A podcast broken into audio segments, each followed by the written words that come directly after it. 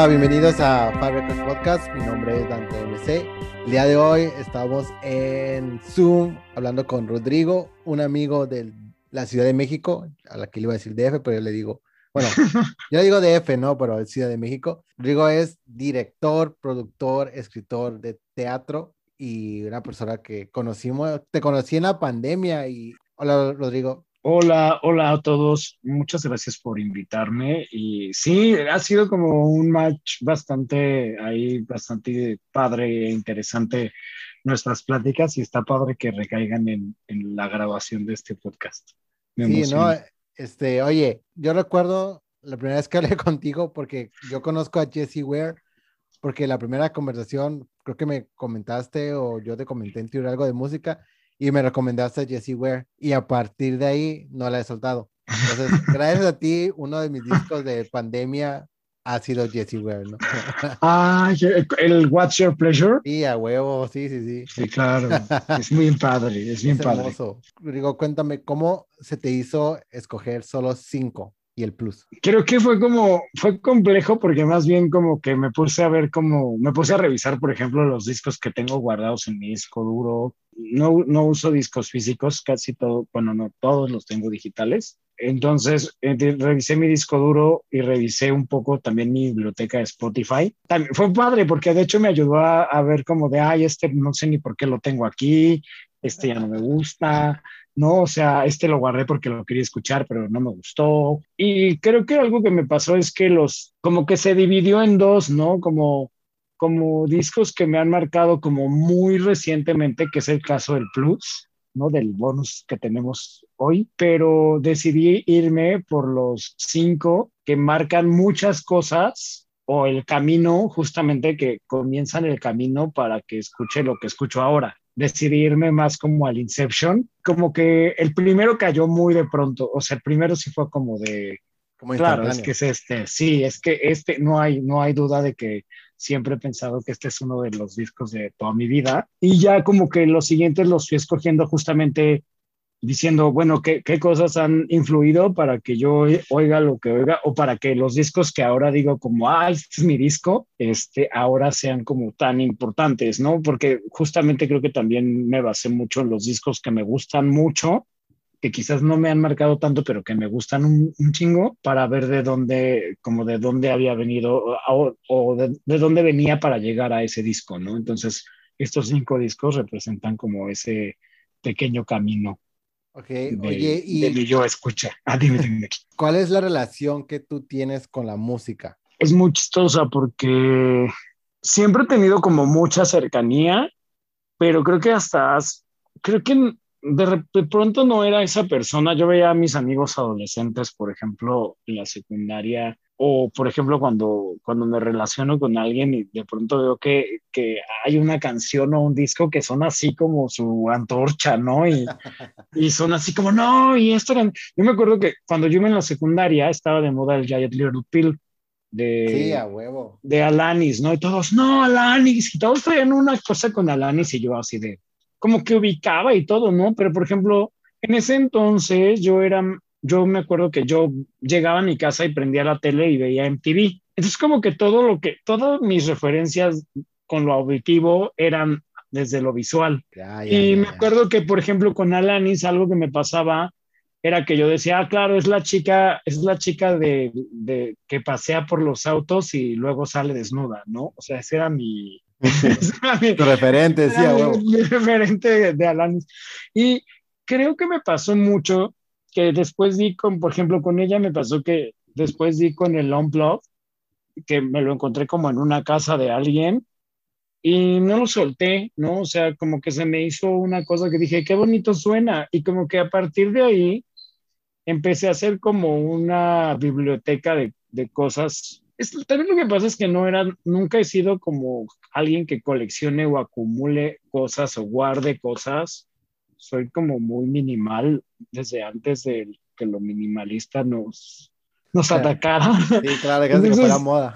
Eso me pasaba mucho con la música, sobre todo con la música como convencional o comercial, ¿no? O sea, por ejemplo, pues yo escuchaba de chavo lo que estaba en la radio y como que me prendaba de ciertas cosas y de ahí de repente si veía que mi mamá tenía el disco, mi papá tenía, un poco eso, eso pasa un poco con discos que escogí hoy, ¿no? O sea, que si de repente eran discos que, que tenían ellos, como de ahí jalaba, y ya cuando decidí clavarme más en la música, que fue como a los 20, Mm, ahí ya, o sea, como que partí de ahí, por eso estos son como mis puntos de partida, ¿no? Porque como que partí de lo que tenía y algo que justamente por ahí, por aquí vamos a hablar es, pues que tengo un gran gusto por, por la comedia musical. También el darme cuenta que los musicales son gran parte de la música, de la historia de la música en general en el mundo, pero principalmente en americana, pues juegan como un papel muy importante. Muchas canciones que cantamos, pues vienen de, las clásicas americanas, pues vienen de musicales. Como que también eso fue muy importante para mí y toparme de hecho, estuve a punto como de, de ahí de cambalachar un, un,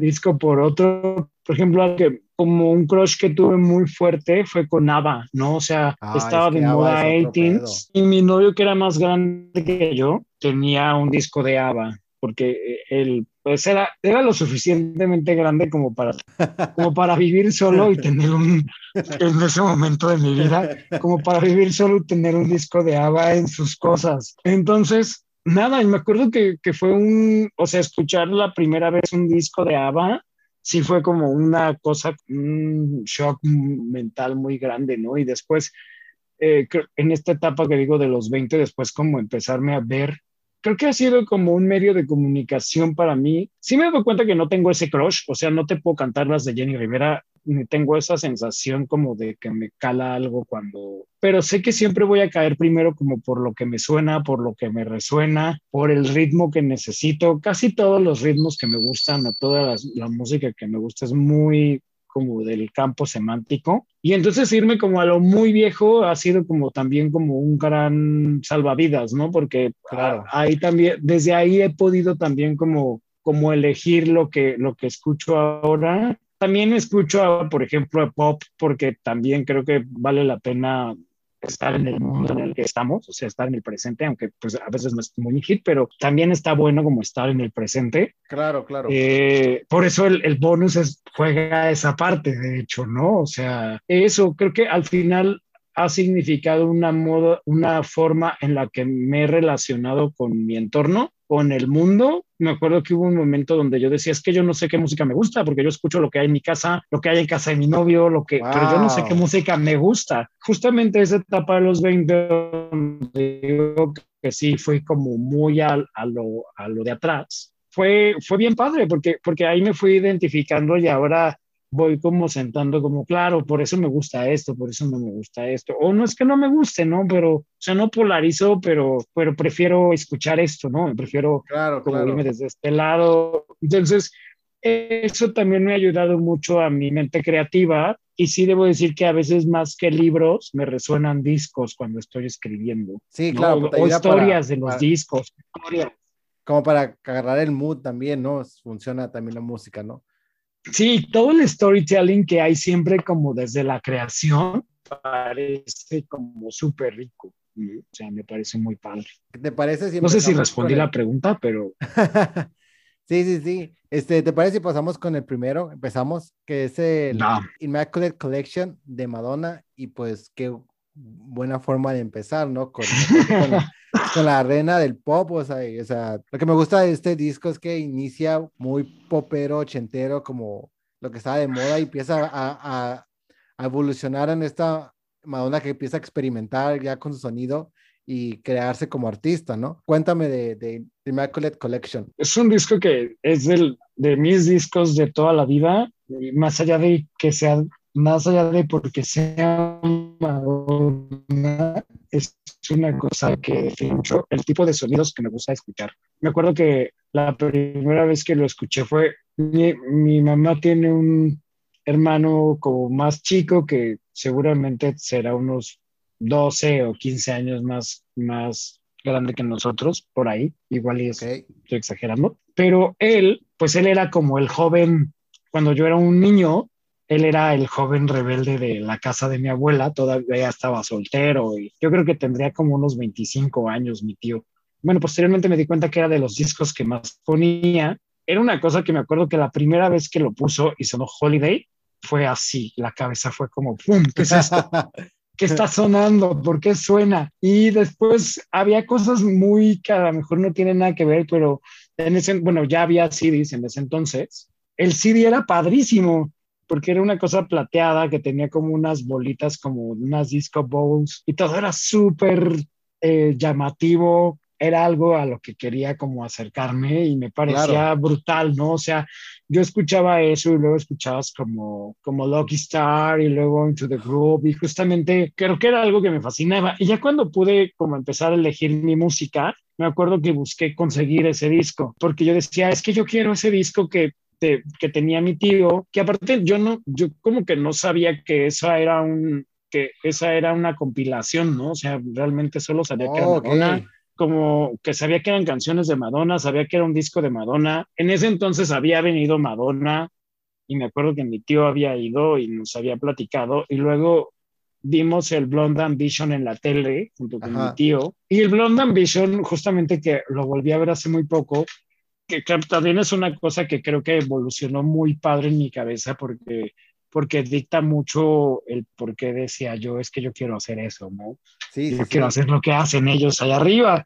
Y yo creo que no es casualidad que yo, que yo dirija teatro o espectáculos y que, y que de repente esa haya sido mi primer referente, ¿no? O sea, y, ahora que lo veía, ese y el de Turín, el, el, concierto de Turín eh, de Madonna, que es un tour antes, que son mega teatrales y, tienen como, y aparte de escuchar esa música en vivo, es una cosa, no, bárbara. O sea, tenía, había unos niveles de producción como muy, y eso es una cosa como muy de sensaciones, ¿no? O sea, eso fue lo primero que me llevó al, al Immaculate Collection. Y lo segundo es que, bueno, ya cuando ya, ya fui grande y, y ya me puse como a a leer más. Hay algo bien padre en este disco, que es justamente un disco, es su primer compilación de éxito, pero aparte es considerado como uno de los mejores discos de la historia por, justamente, y tú ya lo mencionaste, por cómo está acomodado y cómo está concebido. Justamente el poder ver cómo tú puedes entender de dónde viene Madonna y hacia dónde iba en ese momento y que, que justamente termina con Justify, Justify y, ajá, y, y Vogue, que es como, ajá, tiene esas tres al final. Y entonces es una cosa que justamente se va tornando como mucho más, incluso hasta oscura, ¿no? Dentro de su sonido. Y se va tornando como, como que tú puedes ver de dónde viene y por qué en ese momento. A mí me gusta mucho la música por el storytelling justamente esta cosa de, de, poder entender desde dónde viene algo o de dónde viene eso y entenderlo en su contexto me parece súper rico y me parece muy delicioso y de repente con Madonna pasa eso, solo que aquí creo que, bueno, ahora ya en YouTube tú puedes meterte y encontrar cualquier tipo de historias que son bien padres, sí, sí, sí. que ya son como de, ya son como de dominio popular. Pero en ese entonces, pues esto no, eso no existía y pues era lo que te llegaba o lo que te contaban o lo que podías leer. Pero creo que es un artilugio donde puedes sumergirte sin necesidad de que alguien te cuente algo, porque aparte las primeras canciones tienen una manita de gato ahí en el sonido, ya en el Immaculate Collection, entonces ya suenan como mucho más parejitas a, a las últimas. Hay una remasterización, ¿no? Exacto, sí, y ya puedes escuchar como un sonido como súper limpio, un estilo como muy claro, y es una cosa entre jocosa, porque de pronto es como muy bailable, de repente es como muy festivo. O sea, Holiday es festiva por donde sea, hasta por la letra. Y ya después creo que también el hecho de cómo te vas fijando en las letras y, y, en el statement que tenía Madonna en ese entonces y cómo se convirtió como artilugio del pop, como también para poder hacer un discurso. Eh, o sea que de repente, pues ahora cantamos Express Yourself y es divertidísima. Pero, pero en ese momento un... tenía un contexto, pues, o sea, era una canción que representaba también un movimiento social, ¿no? O sea, no era solamente, ah, el éxito, sino quería decir algo Madonna. Exacto, y entonces, justamente ahora que yo veía los tours, decía, güey, ¿cómo pones a una mujer en ese, en 1987 o en 1990, con esos lotarditos, bailar así, a cantar lo que está cantando? a cantar que se va a vestir y, y, va a hacer lo que ella quiera, el hombre es casi, casi como su, su objeto, o sea, y era como, claro, es que todo esto era Madonna, ¿no? Y después, bueno, ya viene todo su parte donde se mete con la religión eh, que ya es hacia el Broad Ambition y demás. Me parece bien padre. Por ejemplo, la prueba con el tiempo para mí ha tenido como una repercusión en mi cabeza como muy importante. Es, eh, de repente sí ha sido como, ah, es una canción que si bien no, a la que no recurro, pero que sí ha estado como en momentos muy específicos y para mí representa como mucho gozo y como mucho placer y como mucha redención y eso, ¿no? Entonces de repente digo, claro, creo que no, no te puedo decir que, que, que soy como, de hecho un poco como algo que me pasaba era que al ser homosexual yo decía, ay, es que soy homosexual y, y no idolatro a Madonna, algo está mal en el chip. no, no, no. Si no atrás a Cher, entonces está mal. sí tenemos un problema. Cher, nos metemos en problemas. Fíjate que hay una, algo que dice que se me hizo bien interesante eso de que sí ves de dónde proviene Madonna, pero también ves hacia dónde va, ¿no? Porque obviamente las últimas canciones tienen más que ver con la Madonna de los noventas, como en Human Nature y, y Bedtime Stories, que a lo mejor en lo que, en lo que estaba iniciando, ¿no? Donde venía. Entonces también está, está estas dos partes, ¿no? De dónde viene hasta, hasta cierto punto una chispa de, de hacia dónde va también. Justamente, porque ya por ahí por ejemplo, en el, en el segundo Greatest ya puedes escuchar como a estas baladillas a donde después se desplazó o a este tipo de música un poco trap como, como Human Nature y cosas así. Pero creo que este es perfecto, o sea, esto, esto cuenta como un disco. El otro día tenía una, una plática intensa con uno de mis amigos con el que comparto mucho el gusto por la música y de, yo, yo tengo mucho la cultura de escuchar discos completos y algo que hago cada año es voy recolectando todos los discos que veo que van saliendo, me interese o no, me guste o no, y escucho, escucho, escucho, escucho, escucho. Y de eso voy haciendo como mi bagaje de, de, de, cosas que me gustan, de cosas que no me gustan y de cosas que me interesan o de qué está sonando ahorita o claro, justamente como que hago mucho eso, tengo ese ejercicio de estar. Y con él, con él a veces me comparto mucho, muchos discos y habla, él me decía que los greatest hits no podían, porque él decía que un disco que me gustaba mucho era el concierto de Miguel Bosé con Ana Roja. Y me decía, pero es que no puedes considerar que es un buen disco. Le dije, creo, creo que sí puedo considerar que es un buen disco porque la música grabada y la música grabada en vivo son cosas muy distintas. Aunque sean las mismas canciones, la, tecnología y la forma y la ingeniería son muy distintas y el contexto y la colección que te ofrece, por ejemplo, un Greatest Hits, o sea, por ejemplo, el, uno de los mejores discos considerados como por las, eh, todos los eruditos de la música que creen que retratan muy bien la, la, progresión de la música entre los 60 y los hacia los 80 es el, el,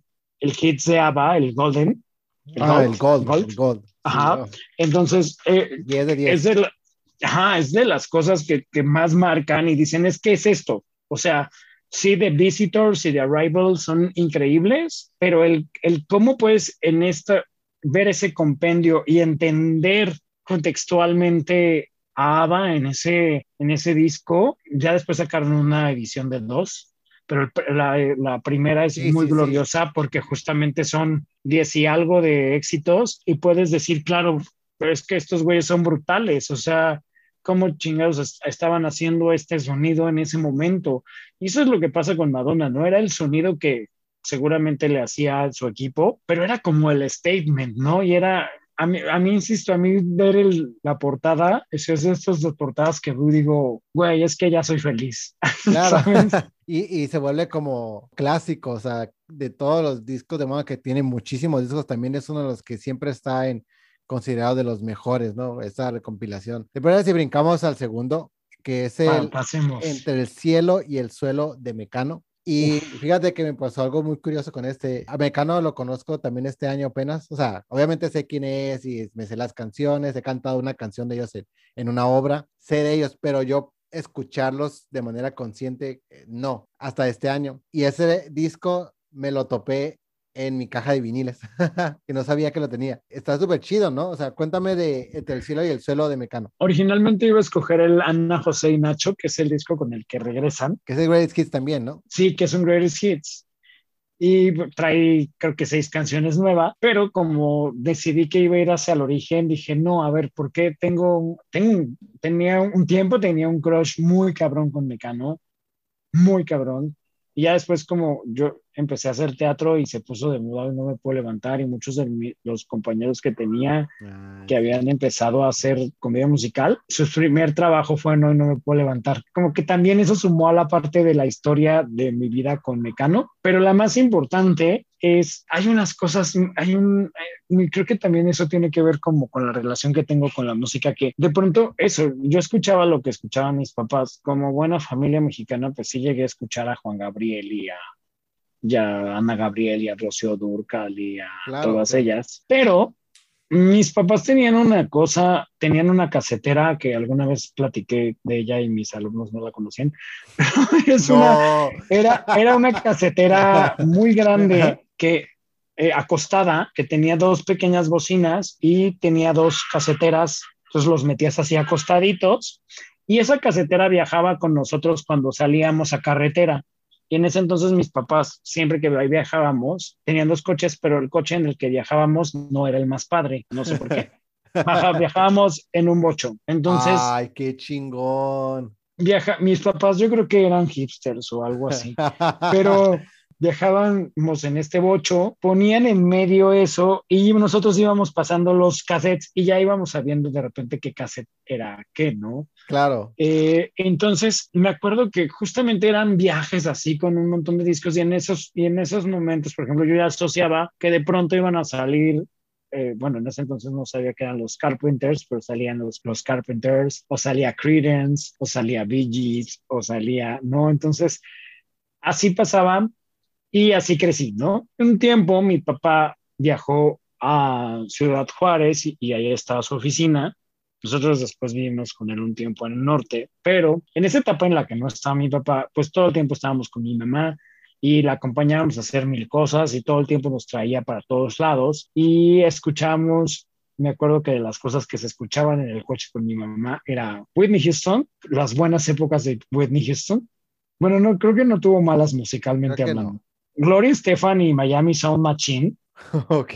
O sea, todavía antes de mi tierra, o sea, hay un disco como que de hecho me puse a escuchar hace muy poquito, hace como un mes, de Gloria Estefan antes de mi tierra, que era un disco que mi mamá ponía y dije que quiero escucharlo ahora con la conciencia que tengo. Y es un gran disco.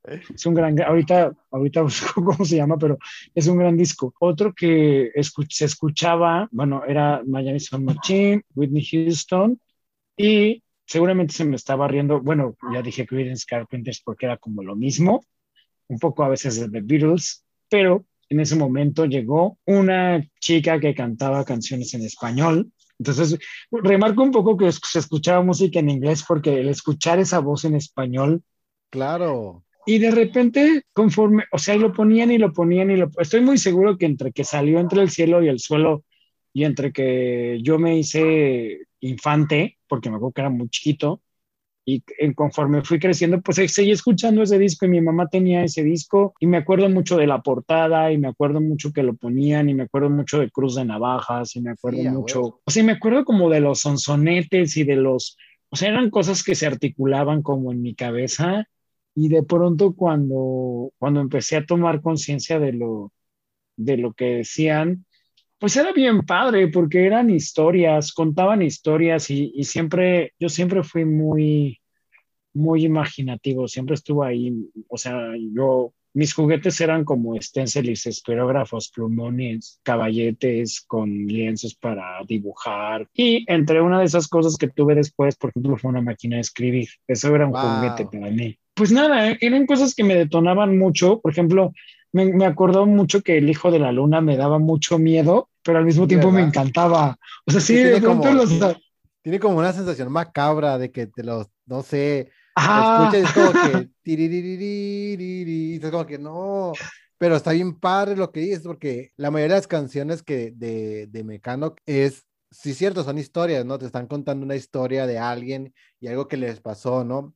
Y está súper padre esta, este tipo de storytelling que dices, ¿no? De, dentro de las canciones, de cómo, cómo fue ya relacionarte con el disco este de adulto cuando regresas y que lo, luego dices como que, ay, este, estos sonidos como que los tengo desde la infancia. Primero me encantaba, me encantaba porque yo me acuerdo pues que las, las, me he dado cuenta que las canciones que más me gustan de Mecanos vienen en ese disco. O sea, casualmente vienen en ese disco, no, yo no lo planeé, así es. Aparte después me di cuenta que es el disco que mejores canciones tiene y es el para mí es de los mejores, eso y Descanso Dominical creo que son los dos mejores discos de Mecano. Y aquí se escucha como mucho, como esta onda ya, como sí súper ochentera.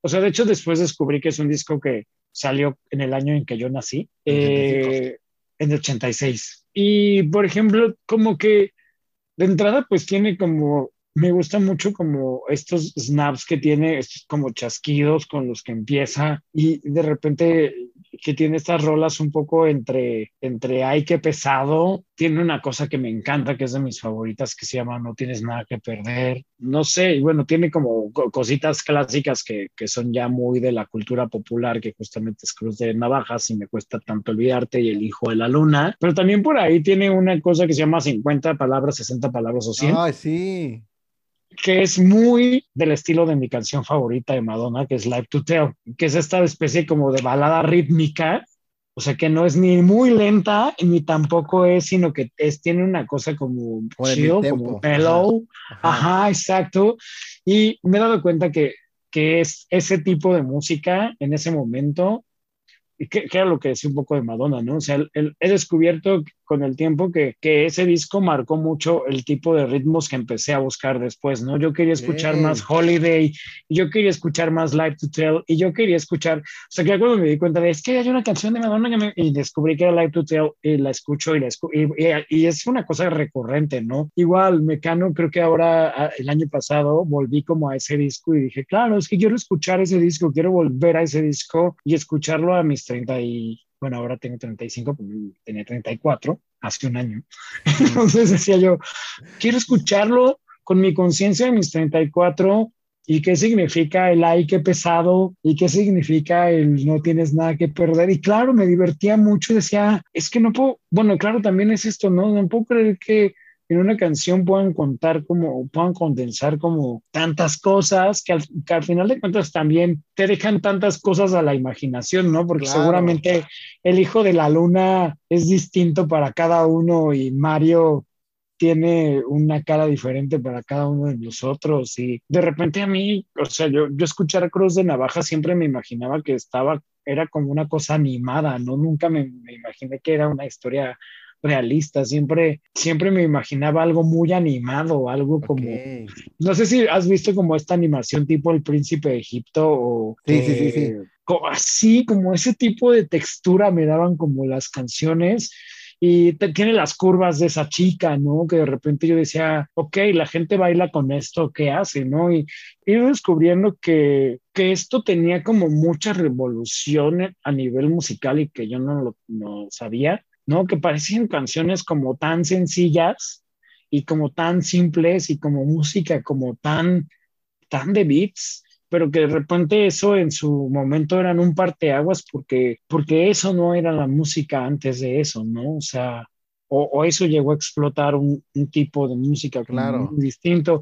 Algo, por ejemplo, que me vuelve loco de Mecano es que después, en, en algunos de sus discos, la última canción es instrumental, es meramente instrumental.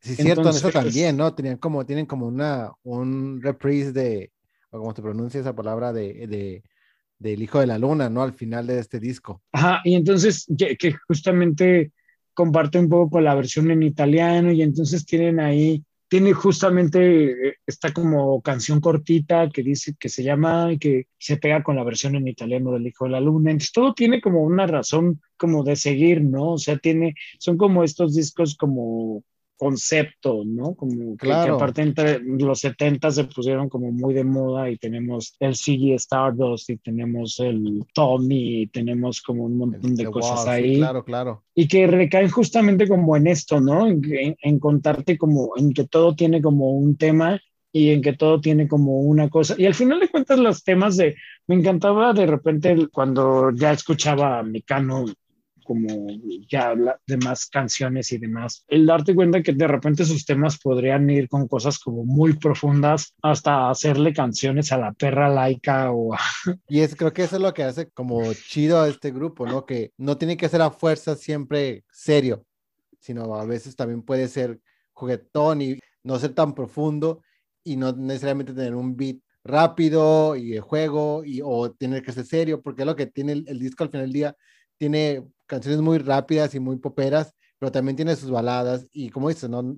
algunas cosas sí son muy, muy profundas y te dan estas imágenes con las que tú puedes jugar y con las que tú te puedes imaginar algo, pero a la vez es como una, como lo que tú te imaginas no va a ser lo mismo que yo me imagino dentro de esta historia, pero te están contando una historia que te está llevando a una parte, ¿no? Y, y que también tiene que ver, por ejemplo, con aún, o sea, esta profundidad de pronto es muy, o sea, son muy blancos todo el tiempo, ¿no? Sí. Aun cuando hay insinuaciones sexuales, son muy blancos todo el tiempo, su profundidad incluso tiene como una blancura muy especial.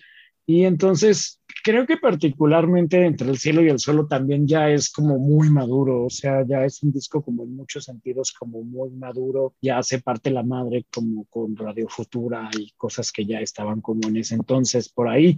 Y creo que eso es lo que lo, lo, vuelve como, o sea, musicalmente ahora me parece que eso es lo que lo hace muy importante, pero en mi vida juega como un papel bien importante porque, porque sí, creo que, no, no sé si a Mecano le puedo deber el que me guste contar historias, pero sí sé que eso puso como, Ayudó. como en alguna parte de mí, ajá, hizo que yo, yo dijera, claro, es que contar historias es mi pasión, como diríamos ahora.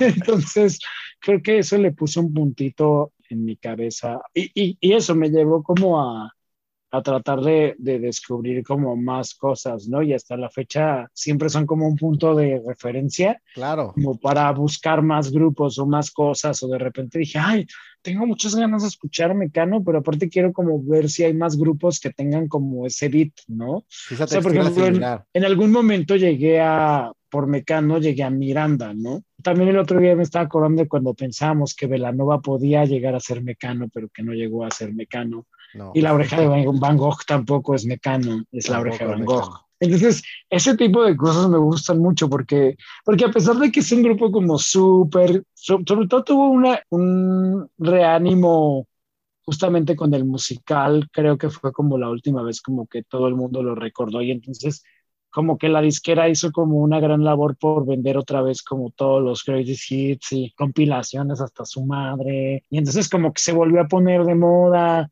y por ahí hubo como varios tributos, ¿no? Pero creo que, creo que más allá de decir, güey, es que las canciones o es que Cruz de Navajas, que ah, creo que eh, no, no me parece fea, pero es de las que menos me gustan, pero creo que es más como el impacto que tenía el sonido y el impacto que tenía. Claro. Las letras y la, la voz de ella era una, es una cosa... Es muy como, bonita, es muy bonita como, y creo que hasta que siempre escuchaba, eh, es Ana, es Ana Torroja, ¿verdad? Sí, ¿verdad? Ajá. Ok. sí, este, siempre escuchaba como ese nombre de que era muy importante y su voz, y no fue hasta que la escuché ya de manera consciente, dije, ah, ah, por eso. Como puede decir, ah, es por eso. y claro, ahora, ahora tiene como una voz mucho más educada, pero también esta cosa como súper, como de pronto como cruda, como... Claro. Muy hacia la intuición, como esta media voz donde no sabes si está cantando o no, ¿sabes? Sí. Eh, tiene como algo muy especial y tiene algo muy especial que mientras cante te cuente algo, mientras cuente algo te cante, no sé cómo claro. lo vea cada quien, pero creo que eso es lo que, lo que se volvió y era algo que en mi cabeza decía, y hasta la fecha veo la portada y digo, es que la portada es... Quiero agarrarle, agarrarme ahí porque el siguiente disco es básicamente es una historia, va a ser una historia porque es, una, sí. es un disco de, de un musical, el musical de Rent. Cuando yo vi en el DF, fue la obra que más vi en el DF. Creo que la vi como unas cuatro veces estando allá. ¡Wow! Y la vi como en dos veces había dos casts diferentes, porque tuve un amigo que, que conocía de teatro de acá del, del, norte, que también se fue para allá y que terminó, no sé cómo, terminó haciendo el papel del, del personaje que es, traba, que era Rumi y luego se volvió, se casó con alguien de dinero y que los quiere sacar, no me acuerdo cómo se llama este personaje, pero terminó haciendo ese papel, entonces iba constantemente a ver la obra, ¿no? Cuéntame de Rent. ¿Es el Pues eso es una cosa bien padre porque, ay, es que yo, yo oía que todo, bueno, cuando yo crecí escuchando eh, que Rent era padrísima y, y, que Rent era increíble. Nunca me tocó ver el montaje aquí el primero porque yo estaba muy chiquito y no me dejan pasar. Y me acuerdo que yo les decía a mis papás así, es que yo lo quiero ver. Y pues intentamos un día y no pasó. Y siempre tuve como esta cosa de, de saber qué era Rent y qué era Rent y qué era Rent. Entonces un día alguien me pasó, cuando empecé a hacer teatro a los 17, alguien me pasó el libreto y yo dije, ok, el libreto sí, pero pues yo quiero escuchar la música, ¿no? Fui a Mix Up y me gasté mis ahorros en un disco como de 400 pesos. ¡Ay, güey! que ya ves que en ese entonces en Mix Up, amigos, los que, no, los que no vivieron esa etapa, pues cuando no conseguías el disco, pues lo pedías importado. Y sí. pues te costaba un huevo, pero lo tenías. Entonces, eh, yo lo, pedí, lo pedí me, me, lo llevaron, lo compré, este, y me puse a leerlo. O sea, fue una cosa porque fue, yo creo que fue la, yo sin saberlo estaba teniendo una primera lectura, ¿sabes? Sin sí, saber que es, es, como si me hubieras juntado con mis amigos o con mis actores ahora a, a, a leer una obra.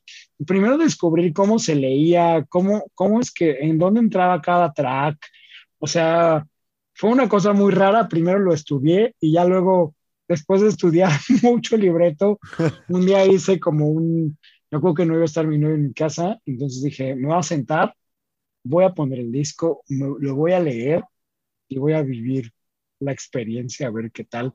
No, o sea, fue una cosa bien, bien padre porque creo que apenas iba como a la mitad del libreto y ya estaba así como súper conmocionado, me parecía súper bonita y bueno, la terminé y como toda primera experiencia con Rent, aunque no haya sido en vivo, pues estaba yo hecho un mar de lágrimas y fue muy padre, o sea, me acuerdo que la, que la experiencia la experiencia primero como con la historia fue como muy, muy próxima y posteriormente creo que fue un disco que me fue acompañando porque pues como ya tenía el disco, pues tenía que aprovecharlo, ¿no? Claro, te costó 400 pesos, no mames. Entonces lo ponía todo el tiempo. No. Yo creo que no, yo creo que nunca me, me pasó hasta ese momento que pusiera un disco de un musical. De hecho, hasta al principio me daba un poco de pudor decir, porque estoy escuchando un musical en lugar de música normal. ¿Qué? Sí, entonces, pues ya después tú te subías a mi coche y todo eran discos de musicales. O sea, esa oh. etapa de mi vida, como del 2004 hasta el 2009, en mi cabeza todo eran musicales. Porque aparte igual, o sea, bueno, me clavé en investigar y entonces me compré discos del año del caldo, este, me acordaba de cosas, por ejemplo, pues creo que de mis primeras aproximaciones con el musical fue El violinista en el tejado. En mi casa estaba también el disco, el vinil con, con Manolo Fábregas. Este, había ahí también una, un dejo de que, de, que, de que a mis papás sí les gusta el teatro y sí les gusta el musical.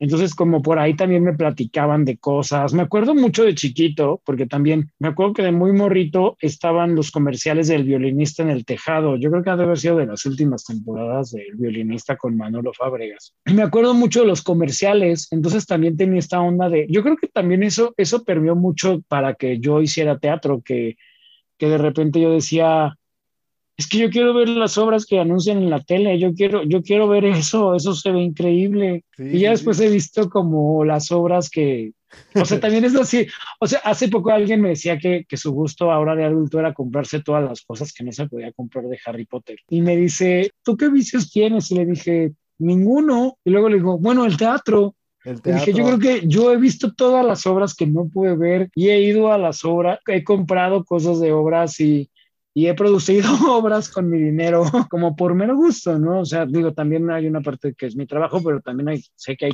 cosas que he hecho porque quiero hacerlas. Y, era esta sensación de, de que mi cabeza pensaba en musicales todo el tiempo y uno de los principales era Rent. Tenía mucho que ver, yo creo, con, porque pues estaba yo entrando a los 20 y siento que era una cosa como muy, pues muy de 20, muy impetuosa, muy carnal, muy, muy descarnada, muy de pronto como muy primitiva. Entonces era algo que me, era algo que me identificaba, me identificaba totalmente con lo que te tenía que decir. Y había cosas que no, que no me quedaban como tan claras, pero lo que me llegaba y lo que me quedaba muy claro era como gritos de batalla. No sé, es como cuando vi Hamilton hace como cuatro años y de repente dije, fuck, esto me está hablando muy duro sobre el éxito y sobre el fracaso, ¿no? Y desde otro lado. Pero Rent me hablaba en ese momento hacia mis emociones, hacia hacia cómo vivía yo las relaciones, o sea, me acuerdo que una de las primeras obras que leí fue Sexo, Pudor y Lágrimas, que es la cosa más intensa, y a mí me encantaba leerla 50 veces porque me encantaba el drama de los personajes. No sabía que era una obra. Sí, fue una obra en el 91, si no lo, mal lo recuerdo. Ah, lo voy a buscar. Pero una cosa que me, o sea, te, así, o sea, sí me apasionaba muy cabrón, y era algo que de pronto yo decía, güey, esto, esto está muy perro, ¿no? O sea, la manera en cómo te, te relaciona, y, y que lo veo ya ahora a la perspectiva, por ejemplo, pues me pasaban dos cosas, ¿no? Una, que cuando vi la obra aquí en, cuando la montaron hace cuatro años, 2016, cuando la montaron en el Teatro Milán, eh, yo estaba trabajando con una de las actrices que estaba trabajando ahí, entonces me invitó a un previo y, la fui a ver y de repente, eh, más allá de las decisiones de producción que se hayan tenido, algo que me cayó mucho el 20 es que era un musical que estaba como inacabado, ¿no? Como que, estaba, como que todo era muy primario. Yo decía, claro, es que la música tiene muchos, como que jala de muchos lados, como que jala muchos géneros, como que, pero como que no termina de ser algo, como que al mismo tiempo también habla de muchos temas, ¿no? Como que al mismo tiempo a los personajes los meten muchas, muchas situaciones, pero eso inacabado, más allá de ser un fracaso, es algo, es algo que dota mucho de espíritu a Rent. Sí, funciona, funciona porque también es, como dices, ¿no? Los personajes están en los 20 están en el mm. están en este momento donde donde quieren saber qué pedo con la vida y también a los 20 no estás como agarrando de todo y estás definiéndote entonces creo que por eso funciona también no porque si si tanto los personajes como eh, la obra como tal, es hasta cierto punto, entre comillas, inacabado por la etapa en la que representan en su vida, pues hacen como match, ¿no? Es como, como ese tipo de reflejo, pues.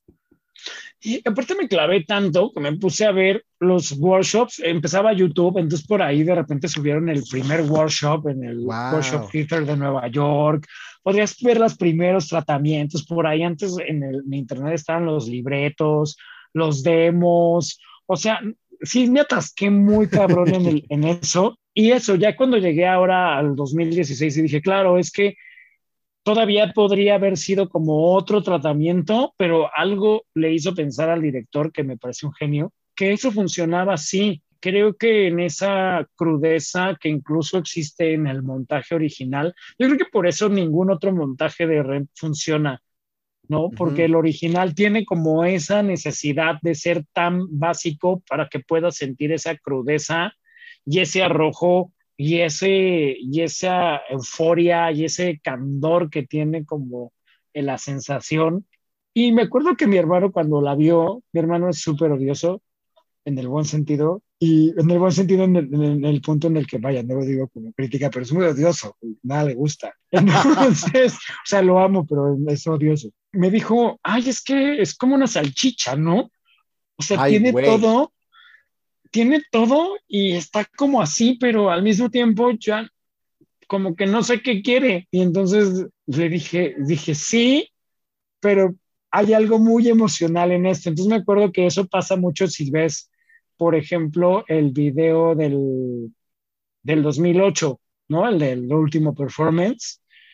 Es una cosa arrojadísima con un nivel de emocionalidad al tope. Ustedes todos cantan increíble, pero es una cosa de emoción hasta, y era algo que después se decía mucho, ¿no? Que el espíritu de Rent, y hay un, hay un performance ahí de los Tony Awards, que creo que justamente el del 2008, donde anuncian que que Red va a cerrar. Hay algo bien bonito que tiene, que que básicamente te dicen, esta obra es importante, no porque sea un gran texto, no porque sea increíble, no porque sea una música increíble, o sea, no. Seguramente Hammerstein o Sondheim escriben mejores canciones, pero se trata de de lo que sentimos, se trata de lo que te quiere contar. Y entonces, como que todo el tiempo los productores y el director trabajaron por ese espíritu y siempre se, se tradujo en esta cosa de Rain Change Your Life y la gente estaba comprometidísima. Por ejemplo, dejaban que la gente escribiera en las partes de atrás del teatro, había como una pared de ladrillos y la gente escribía ahí mensajes que lo empezaron a hacer un poco como para la gente que, que tenía familiares, amigos o conocidos que habían muerto en la epidemia, en la segunda ola de la epidemia del SIDA, que fue justamente en el 96, que es cuando estrena Rent. Y entonces se vuelve, o sea, yo también no sé, algo, algo que me vuela la cabeza es imaginarme como todo el contexto, qué es lo que me pasa con Madonna o con Mecano. Y si te das cuenta, todas las tres cosas tienen el mismo contexto, es como mediados de los ochentas, eh, liberación femenina, apertura de closets, SIDA, o sea, todo estaba así. Entonces, tenerlo, tenerlo en mi cabeza era como, wow. O sea, era una cosa, porque aparte yo, yo sentía ganas de liberarme, pero ni siquiera sabía de qué, ¿no? O sea, pero tenía la sensación como que tengo que liberarme de algo, ¿no? Exacto, entonces era algo que, era algo que, que se convertía como en un grito de batalla bien padre. Y justamente ahora que revisité no está el disco completo en Spotify, pero eh, descubrí que hay un bootleg en, en YouTube muy bonito, ah, muy, bien, muy, muy, bien restaurado, de toda la obra completa con el elenco original. Entonces me puse a verla completa y decía, claro, es que vuelvo, es tan primitiva, pero en esa cosa, me acuerdo que hace poco yo hablaba de que de que hay algo como en, cuando crecemos, o que más bien ser adultos se trata de transportar nuestra infancia hacia nuestra vida adulta. Por algo es que sentimos como, por algo es que los contenidos adolescentes funcionan tanto ahora, ¿no? O sea, hay una, hay una sensación que es como cuando eras adolescente o como cuando eras un niño y nunca vas a, nunca vas a dejar, esas son como tus instintos más puros y las formas en las que te relacionas. Tu punto de la vida adulta es como lo traspasas hacia las actividades de ser adulto, pero desde esa cosa. Aún así siento que cuando crecemos hay algo que se pierde, por ejemplo, en el berrinche, que es muy, muy padre. Por eso, por eso es muy valioso cuando encuentras a alguien con quien puedes hacer puchero o con quien puedes hacer un poco de eh, performance melodramático o berrinche melodramático, porque es una parte donde te sientes como, como súper tú, ¿no? Súper vulnerable, súper infantil. Y hay algo ahí que se pierde totalmente y, justamente hay algo en, en lo primitivo que es súper rico, ¿no? Yo creo que por eso añoramos tanto la infancia y tanto la, la adolescencia, porque porque hay algo en, esa, en esas formas en las que sacas las cosas, en las que dices, en las que sientes, que lo es todo. O sea... de, adultos ya, ya nos censuramos. Sí, mucho más y piensas todo y, te, y entonces te persigue la culpa y la vergüenza y sí, porque toda la piedra.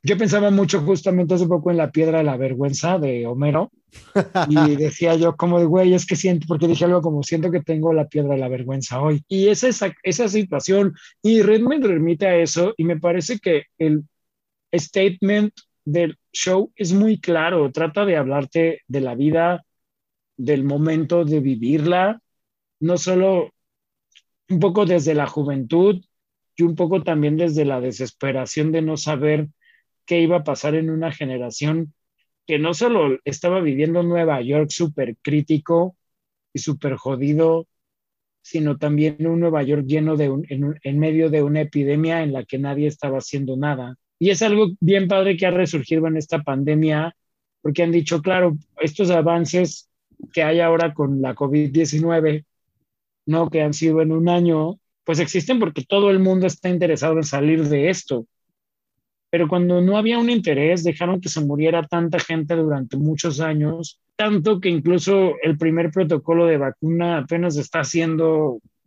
ahora, casi 40 años después. Claro. Entonces, también es eso, como verlo, verlo y escucharlo ahora desde mi yo adulto, desde mi, desde mi yo homosexual, desde mi yo cero positivo, desde mi, ¿sabes? O sea, cada que lo veo es como, como que algo cae o como que algo me abraza o como que, como que es un reencuentro como con un, como con un viejo amigo que no sabía que conocía y que conocí y que de pronto, y es eso, es eso, yo creo que ese disco fue como, yo, yo estoy seguro que si le decimos a mi mamá que mencione cinco discos con la que las tenía hasta la madre, uno de esos va a ser Rent. Seguro lo ponía seguido, ¿no? no, lo, te digo que lo ponías en mi coche. lo ponías en mi coche. Ya, ya, ya armabas tu propio renta ahí en tu casa. ¿Te parece si pasamos al cuarto? Que Pasemos al cuarto. Que de un musical pasamos a una película con un buen soundtrack que es Saturday Night Fever con, ¿cómo se llama? John Travolta, eh, en la película. Yo pensaba que todo el soundtrack era de los Bee Gees, pero veo que no, hay canciones que, que no son de ellos. Cuéntame de este álbum que es una, es uno de los uh, más importantes de la, de, la, de la música disco.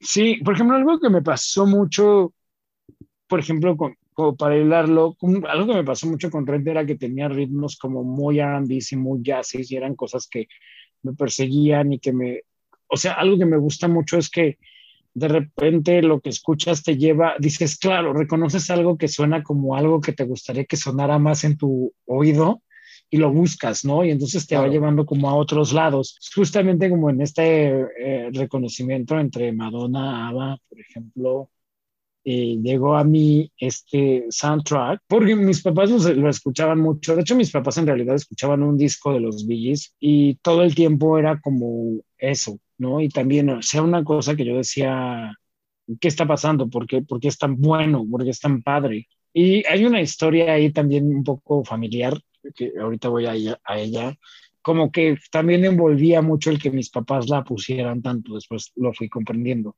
Pero yo me acuerdo y dicen que, es, dicen que ese disco fue de los primeros que yo agarré y puse, de estas veces que eres niño y no sabes ni cómo se pone el disco, pero ya aprendiste a ponerlo. Y ese primer disco que yo puse, dicen que fue ese disco que tenían ellos de los Billys, que era un vinil. Y me acuerdo mucho de que después ese disco, pues se tradu se compró la versión CD y yo me lo robaba y me lo metí a mi cuarto, lo ponía en mi estéreo. Era una cosa que me, que me sacudía mucho. Y ya después, en esta misma etapa, entre que me compré el disco de Rent y Cano y todo esto, toda esa etapa, pues me, me compré un día el, el, el soundtrack de Saturday Night Fever y lo compré y dije, órale, no mames, ¿qué está pasando aquí? Eh, ¿Qué edad eh, eh? Como 20. Porque primero, bueno, están las canciones que yo ya conocía de los Billys. Sí, sí, las clásicas. Ya hablando cosas técnicas, esas fueron hechas totalmente para la película. Sí, sí. A excepción de, por ejemplo, Tragedy, que no viene en el disco, pero que sí está en la película y que viene en un disco de hits que sacan después de la película. Y luego están eh, otras tantas que son una serie de canciones, casi todas son una, una, o sea, o la mayoría, que sirven como un poco como hasta como score de la película, son canciones instrumentales que eh, eh, se empezaron a hacer muy famosas dentro de la música disco. O sea, por ejemplo, bueno, Donna Summer pues tenía grandes momentos de sus canciones súper instrumentales, ¿no? Sí, sí, sí, instrumentales. Y esto se, se, empezó a poner de moda y se empezaron a hacer estas cosas como muy osadas. Por ejemplo, hay una, hay una versión de, en el disco de Saturday Night Fever donde, donde hay una versión disco con un, sampler de la novena de Beethoven. Sí. Y hay una donde rescatan como músicas como mucho más afroamericanas. Y hay que recordar que, que aunque muchos de los hacedores o de los representantes de la música disco también eran eh, negros, sí había como una gran eh, ponderación por, por como lo pasaba, como pasaba en los 50 por decir que pues que los blancos eran como los que realmente lo están. No, y de alguna manera, digamos que Saturday Night Fever también era esta película blanca pero como ya, como que ya se atrevía de repente a poner como ritmos latinos y personajes un poco más triqueños, un poco más, ¿no? O sea, más representando como estos barrios de, de, Nueva York. Y entonces la música era como el reflejo de todo eso. Este, justamente lo hacen con, con esta cosa de Beethoven y esta cosa que se llama oh, Calypso Breakdown. ¿no? O sea, por, por ahí van teniendo como... Y suman otras cosas que me parece geniales, como eh, Boogie Shoes, por ahí hay algo de Cool of the Gang, estoy muy seguro, y suena eh, You Should Be Dancing, que, que, pues, es como la clásica, creo que es de mis favoritas de los Bee Gees. Y aparte eran como cosas que si yo bien no las, no las eh, ponía como en, en, la película, en ese entonces sonaba en, no sé, no sé si esto, esto se escuchaba en otros lados, pero en la ciudad había una estación que se llamaba Stereo 100. Y Stereo 100 era pura música disco. Este, y de hecho, el locutor se hizo muy famoso porque hablaba como hablaban los locutores o los presentadores de la música disco en las discos. Y entonces era este tipo. De, entonces hacía como chistes sobre lo que era bailar y sobre, por ejemplo, en ese entonces se decía que había que mover la chancleta, pues usaba mucho ese tipo de, de, términos y eran bien divertidas. Entonces ahí sonaba eso. Y bueno, pues ahí también suena la maravillosa, escandalosa y voraz disco Inferno. Entonces, genial, canción genial, la usa Madonna también, ¿no? que la usa Madonna en una versión de Music, que, es padre, que se llama Music Inferno, para el Confessions Tour. Sí, el Confessions Tour, Simón.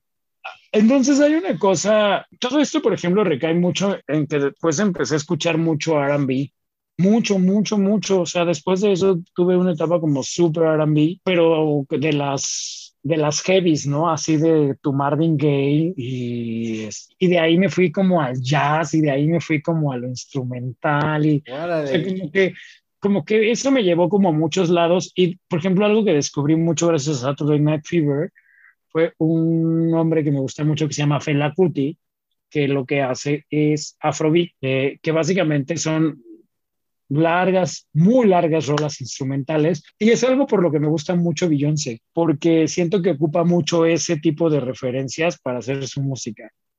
Sí, Beyoncé siempre agarra sampleos de los 70s, 60s para su música y siempre cosas como muy de la música negra y no, tan como no tan reconocibles como, como a la primera. Creo que hay una que se llama, hay una canción que se llama End of Time que tiene mucho esa onda. Por ejemplo, todo su disco, todo el, Homecoming o el Beychella tienen como toda esa onda, toda esta onda a, a, lo que después hace justamente en The Gift, como ya invitar a otro tipo de artistas que no necesariamente radican en Estados Unidos, pero que tienen una industria como afrodescendiente muy cabrona. Claro, Y eso me, por ejemplo, Saturday Night Fever para mí es eso, como esa pequeña abertura, no solo de la música disco y de todo lo que es la música disco y que tiene como un bagaje cabroncísimo y que, porque aparte eran como artistas que los dejaban como hacer su música o como, pero todavía no había como esta apertura de,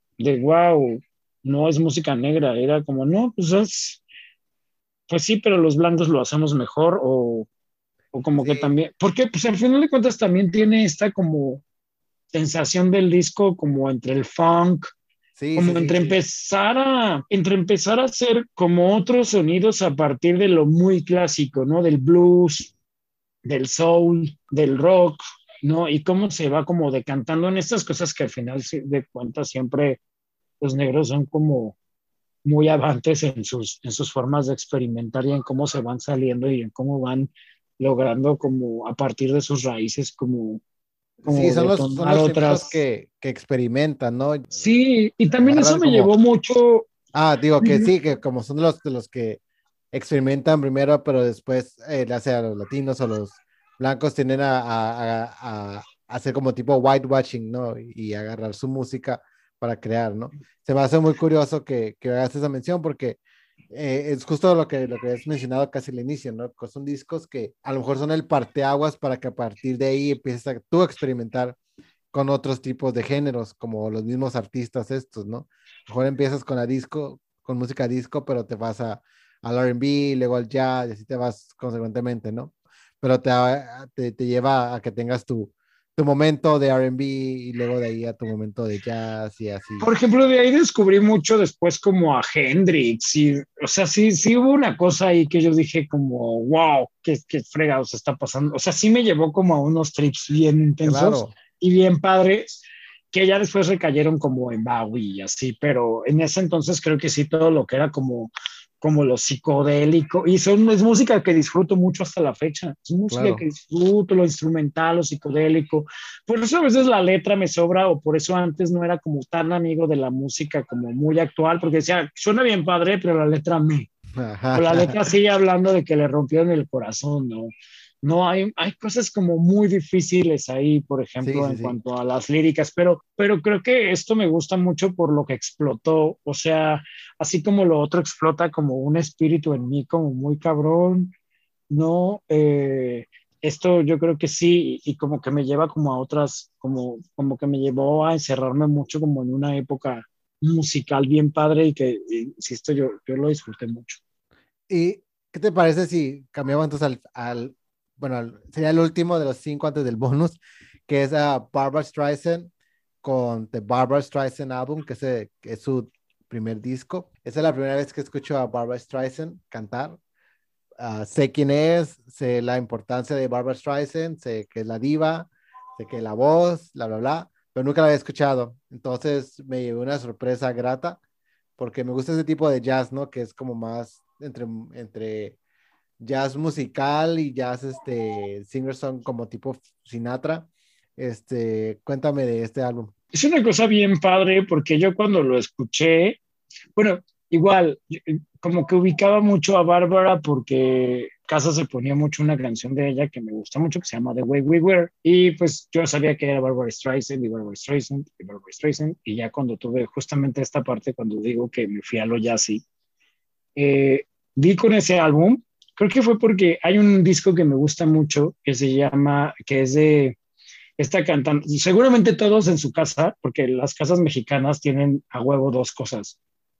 Eh, la Biblia o algún o el libro de religioso de su preferencia y casa no. el disco y él ya no qué bueno se ahorraron muchos problemas y seguramente también en, todo, en, todas las, o en casi todas las casas o, se, o tienen o se escucha el disco de Eddie Gourmet con los Panchos. Yo no sé por qué de Eddie Gourmet llegué, llegué a un disco que es increíble, que son como puros estándares de jazz, entre ellos algunas canciones de musicales. De hecho, se llama Lo mejor de Eddie Gourmet canta Broadway. Tiene algunas canciones de The Sound of Music, y bueno, la novicia rebelde, como lo conocemos aquí, y es una cosa así brutal y bárbara y sí, es una cosa que hay que escuchar, porque aparte los arreglos son súper grandes y su voz es así como, como si estuvieras escuchando una trompeta y entonces todo es melodioso y es gigante.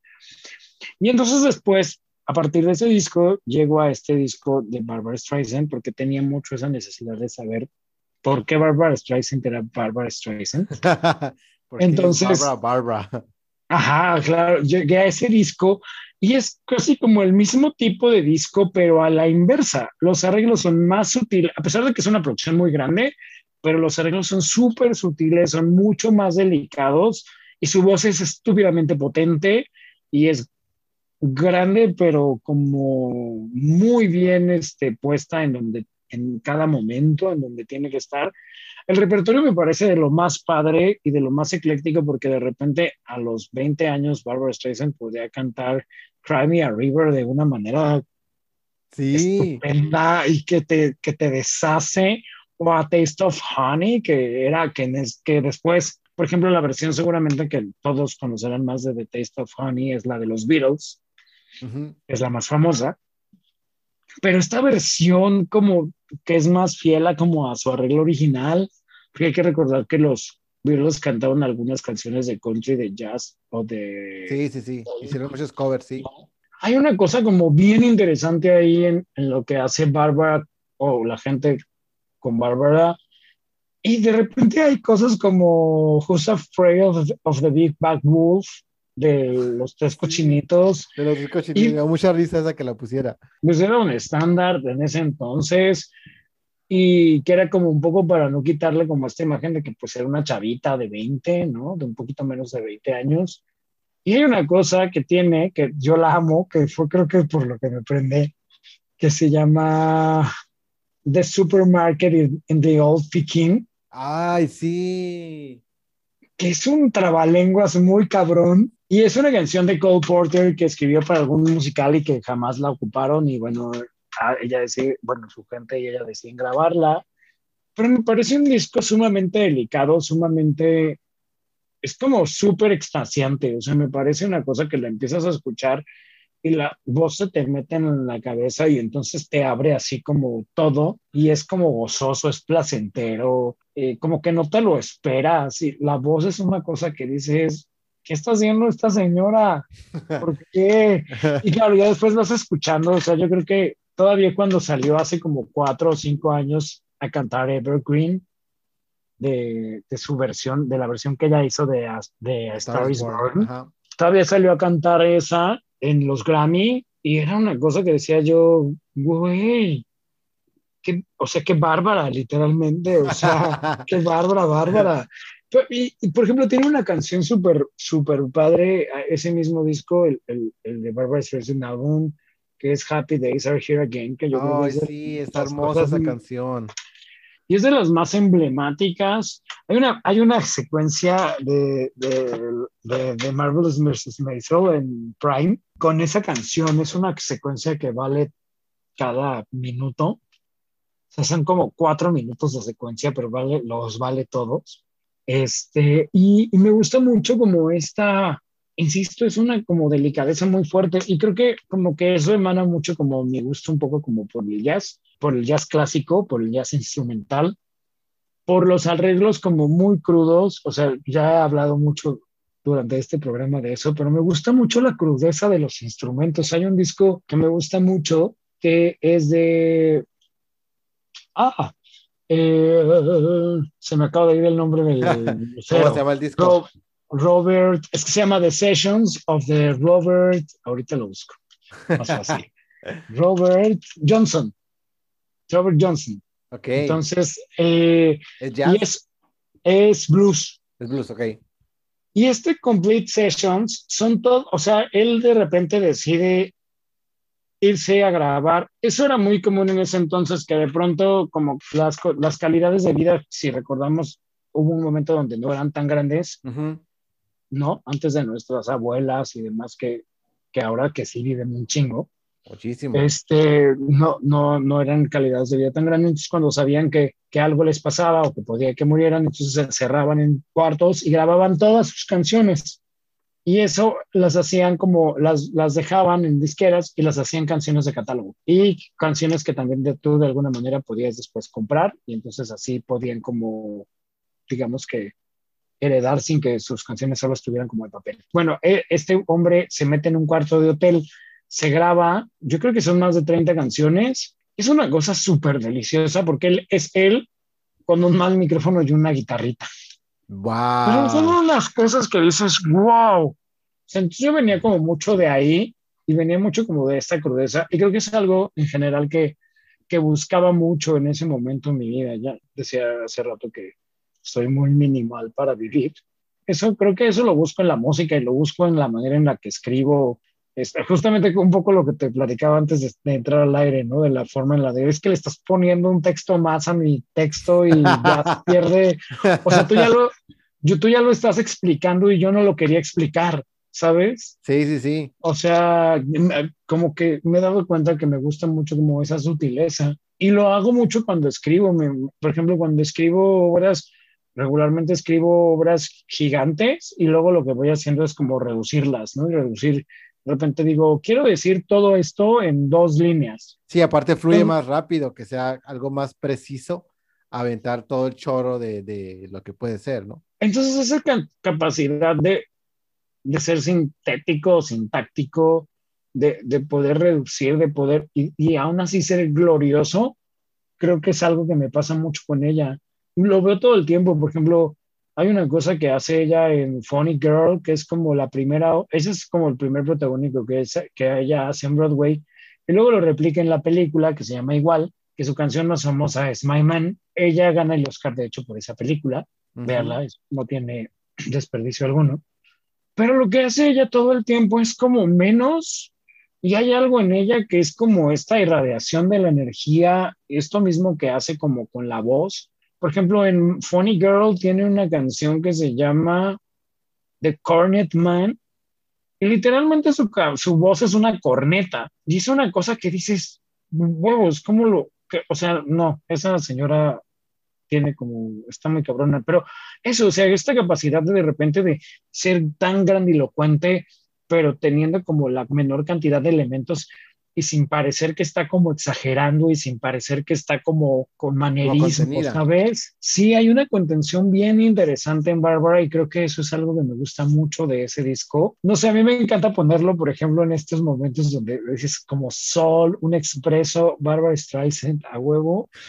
y me, me, parece como, más allá de que creo que lo más común que conocemos de Bárbara Streisand es que ella hizo muy famosa Memories de Cats. Pero creo que eso, o sea, como adentrarte a eso, a The Way We Were, justamente The Way We Were creo que es una, una película como bastante vigente ahora sobre la responsabilidad afectiva y tiene como una cosa ahí como en las canciones que cantaba, en la forma en cómo las, en cómo interpreta, en la forma en cómo parece que les da la vuelta y al mismo tiempo se vuelve, insisto, se vuelve grande, me parece como como súper interesante. Y creo que aparte junta como lo mejor de los dos mundos, que es el pop americano, con pues como es un pequeño homenaje a cómo también ese, ese pop americano y ese estándar pues viene del musical. Sí, sí, sí, totalmente. Entonces... o sea, el disco, aunque, aunque sí es muy, ¿cómo dices? No, estándar pop, sí tiene, se nota mucho la influencia dentro de su voz, tanto de la forma en que están los arreglos, de que tiene una influencia de, de, Broadway, de musical, que es donde pues, ella viene, ¿no? Sí, y es como muy, eh, a mí me gusta mucho eso, me gusta mucho que termina siendo como muy teatral y es algo que como que me gusta por eso, porque conserva, o sea, como que, como que justamente estos discos tenían todos como un B-side he tratado como de mencionarlos a grandes rasgos, como que todos tienen como, ah, pero también podía haber sido este o podía haber sido aquel, pero creo que este es eso, ¿no? La grandilocuencia de, de Bárbara y cómo hace menos con, con esa cosota que tiene voz. Para finalizar, vamos a ver como algo breve con el, un bonus que es el Reputation de Taylor Swift. Yo voy a admitir que es el disco de Taylor Swift. Yo me gusta mucho Taylor Swift, lo admito y me agrada y lo que quieras, pero es el disco que yo creo que más he escuchado eh, de ella, como a diferencia, ahora sí que a diferencia de, de Barbara, en este disco, eh, Taylor Swift como que dice, oh, así va a entrar contra todo, ¿no? Y hace unos sonidos como bien, o sea, es como su, su, yo lo veo como su disco explosivo maximalista, maximalista,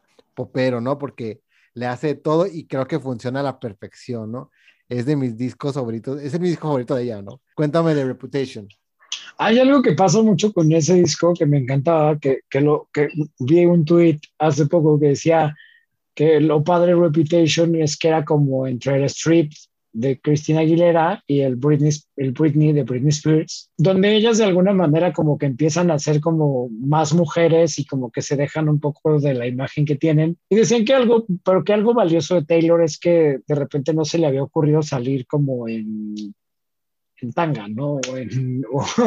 o, sea, que no necesitaba como que, como que toda esta nueva resignificación de, la, de, la, de lo femenino cobraba mucho sentido a partir de que eh, ya alguien como Taylor no tenía que quitarse la ropa o, salir con menos ropa o ponerse un arete en la nariz para decir, es que ahora soy más madura y soy más ruda y ya no soy la niña que tocaba country o que cantaba Shake It Off, ¿no? Algo que me gusta mucho es como, como la historia del disco, o sea, algo que me encanta, como de pronto es, un, es una gran forma de resignificar como todo lo que le había pasado, que justamente venía como de un momento increíble con 1989, como en todos los sentidos, y de repente tiene ahí un chisme y un desmadre con, con Kim Kardashian y con Kanye West, y entonces desaparece de todos lados y se va, se encierra y se le ocurre empezar a hacer este disco. Y algo bien padre es eso, que, que justamente como escoge ritmos o sea, por ejemplo, cuando decide hacer 1989 es porque no gana el Grammy. Suena, me gusta mucho porque suena como berrinche, pero creo que no lo es. Ella dice que no gana eh, con Red y decide que ya no puede seguir haciendo country. Y al otro día le habla a Max Martin y le dice que quiere hacer, ya había hecho un par de canciones con él y le habla y le dice que quiere hacer un disco que esté basado en todo el pop de los 80. Sí, entonces me encanta. Sí, sí, Digo, es que es es bien, bien calculadora, no, no, no, cuál, no ella, ella sabe qué, dónde va cada sonidito en cada canción y yo la amo por eso. Entonces me encanta cómo de repente, como que dice, me voy a encerrar y después lo pone en el documental este que me parece valiosísimo, el de Miss Americana. Oh, sí, buenísimo. Y me parece bien padre cómo ella empieza a decir, que necesitaba, que primero que no tenía la idea de grabar un disco, o sea que su idea jamás fue como voy a grabar un disco porque estoy enojada o porque me hicieron mierda, o sea, como que su idea era esconderse y soltar, irse a llorar, y que de pronto en, en, esa, en ese campo como, como de soledad empezó como a escribir y a soltar pues la mierda que traía dentro, y así fue como empezaron a, a surgir algunas canciones, y al mismo tiempo se estaba enamorando de Joe Alwyn. Y entonces es bien padre, porque entonces lo que tiene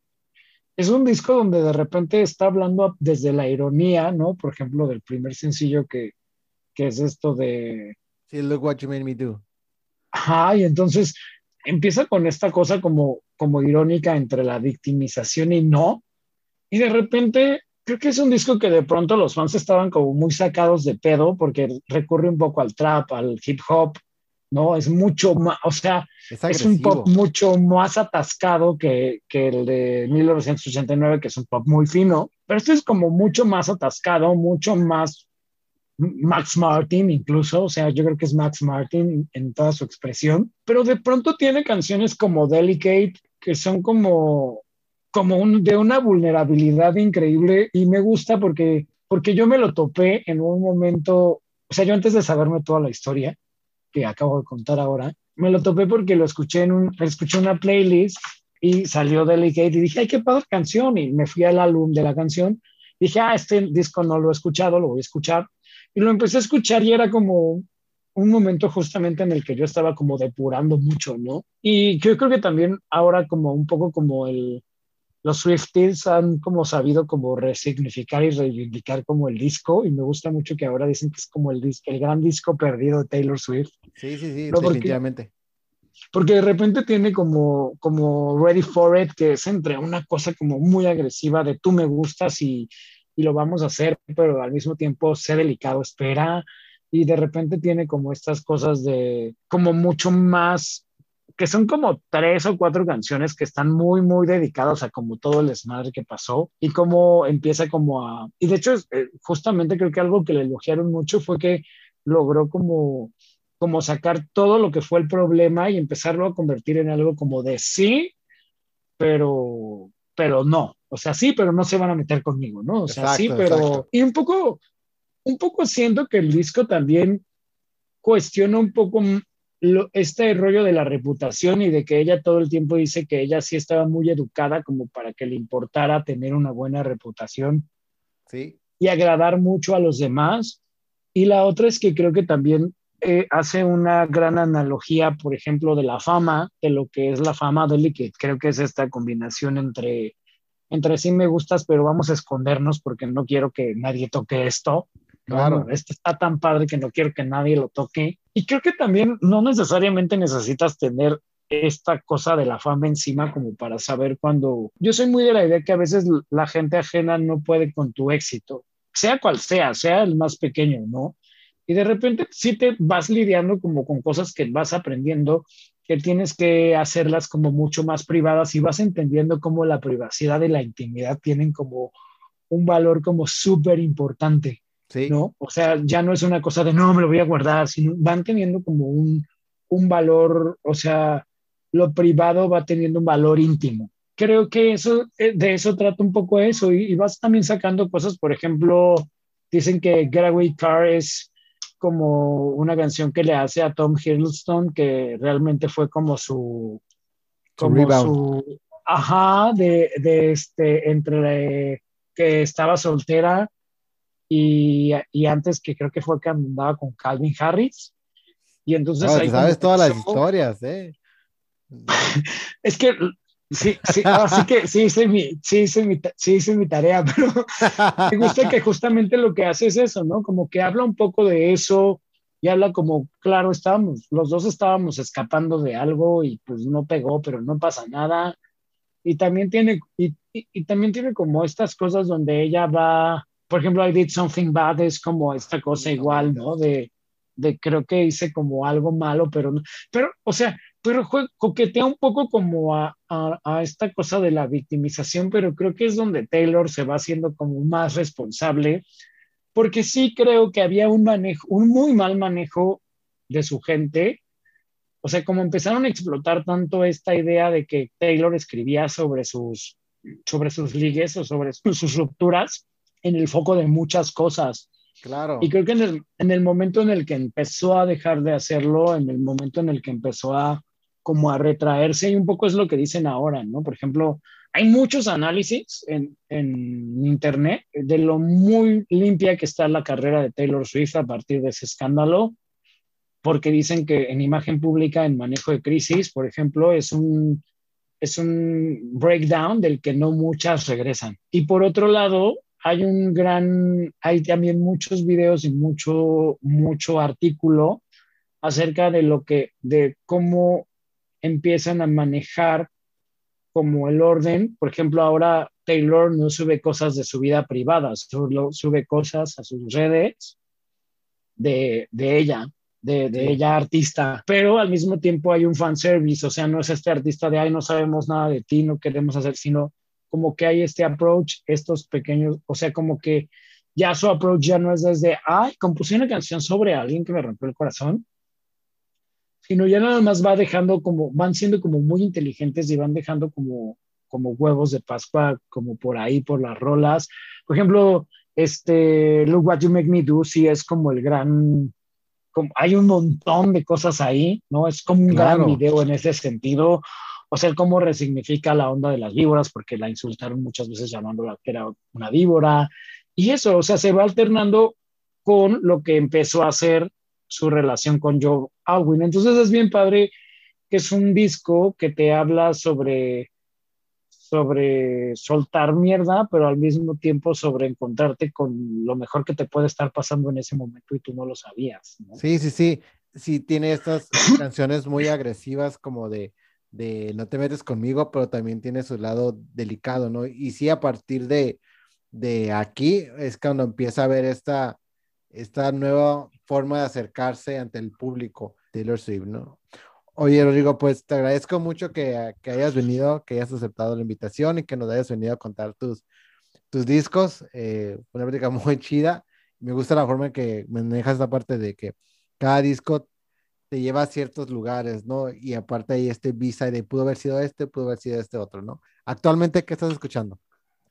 Actual, estoy revisitando, es muy chistoso que, por ejemplo, que me dijeras que hiciéramos esto porque estoy revisitando mucho los discos que tenía. O sea, estoy revisitando, como que me dio una cosa por decir, ¿cómo se escucha, no sé, el Random Access Memory en mi cabeza ahora? ¿Cómo se escucha eh, eh, tal disco de Marvin Gaye? ¿O cómo se escucha, por ejemplo, me eché el otro día toda la discografía de Madonna como, como casualmente, un, poco antes de esto. Eh, me eché, este, este, estuve con Hendrix un, rato, estuve con, ¿con qué más estuve? Bueno, me eché toda la de Taylor Swift, este, como había como, como había cositas que no, que no había tocado, por ejemplo, el Speak Now nunca lo había escuchado, el 1989 no tenía el gusto de conocerlo, ¿Qué? es, el más como comercial. Sí, es como el más comercial, pero no, yo no tenía el gusto. Por ejemplo, Lover me gusta mucho, me gustó mucho, tiene canciones muy padres. No siento que sea un disco completo. Por ejemplo, ¿qué es lo que le pasa, por ejemplo, a Reputation, que tiene como como tres canciones que le sobran, pero de alguna manera tiene como un concepto más padre. Pero, por ejemplo, me eché eso, que no, no, era, no era una zona que tuviera como tan, extrañamente no era una zona que te, tenía tan, tan explorada. ¿Qué más? No sé. Pues, pues eso, he estado como visitando, revisitando como hace unos meses también me dio como por escuchar mis discos que tenía ahí guardados de hip hop un poco como discos de The Roots y discos de... Órale. Eh, hay un disco de Jay-Z que me gusta mucho. El, el, este disco doble maravilloso de Notorious B.I.G. Este, ¿qué más? Así que, que me... Estuve, por ejemplo, igual, tuve una rachita de hace unos meses de mucha música en español. Ajá. ¿no? Que fue cuando medio saqué a Mecano, entonces como desempolvé a Mecano y como que eso me llevó a escuchar otras cosas en español que no había. Por ejemplo, escuché un grupo español que no conocía que se llamaba Maldita Nerea. Escuché. Ah, hay un güey español que se apellida Sadness, que ahorita no lo recuerdo cómo se llama. ¿Qué más? Básicamente ha sido como de todos los géneros, ¿no? Sí, como que he ido como un poquito de aquí, un poquito de allá, pero creo que particularmente lo que he estado haciendo es revisitar un poco mi discografía.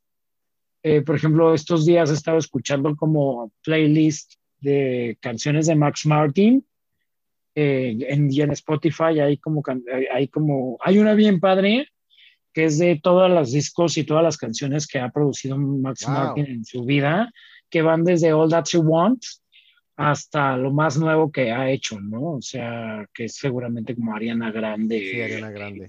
y cosas así. Este, y que por ahí te puedes encontrar lo mismo como a Taylor, como a Ariana, como a Carly J. Robson, este, ¿no? O sea, como cosas como cosas por ahí. Entonces te digo, eso, eso creo que particularmente he estado como, y, he estado como limpiando, ¿no? Por ejemplo, me acuerdo que había discos que no me gustaban tanto. Por ejemplo, el otro día escuché, me gusta mucho el 19 de Adele versus el 21, que ya sé que el 21 es el favorito, pero ahora que escuché el 21 dije, ok, creo que ya estamos listos para esto y también pensé un poco cómo, cómo a veces no, no es que no, no sepamos apreciar la música, pero no es como, el momento para escucharlo. Ajá. no, me, me pasa mucho con Amy Winehouse, por ejemplo, la disfruto mucho más ahora.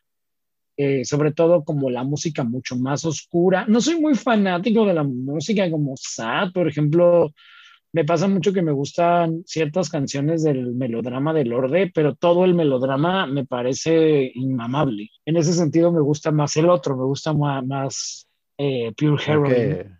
Creo que nuestra amistad acaba de terminar. Me gusta mucho Pure Heroine, como que, como que es más mío. Pure Heroine tiene como esta cosa como puntillosa. Sí, sí, sí. Pero como, como así. Y entiendo un poco que el melodrama viene más desde otro lado, más sí, sí, sí, sí de salir de un pedo gigante. Y casualmente las que más me gustan son las primeras cuatro, que son las que hablan, de me quiero drogar y bailar por todos lados. que es lo que todos queremos hacer en este momento por la maldita pandemia. Quiero que la casa explote. Ya sé. ¿No? Entonces, algo así, pero he estado como revisitando, justamente como Lorde, como John Hopkins. Me gusta mucho John Hopkins y cada que puedo como vuelvo a él. Okay. Ese tipo de cosas. Pues agradezco mucho que hayas venido, Rigo, a contarnos tu historia con esta, con la música. Eh, les recuerdo, chicos, que nos sigan en Instagram, estamos como Fabricers Podcast, en Facebook también, para que nos den un like, y en Twitter estamos como Fabricers Pod, para que nos sigan. Eh, mi nombre es Dante MC y esto fue Fabricers Podcast. Gracias, Rodrigo. Gracias.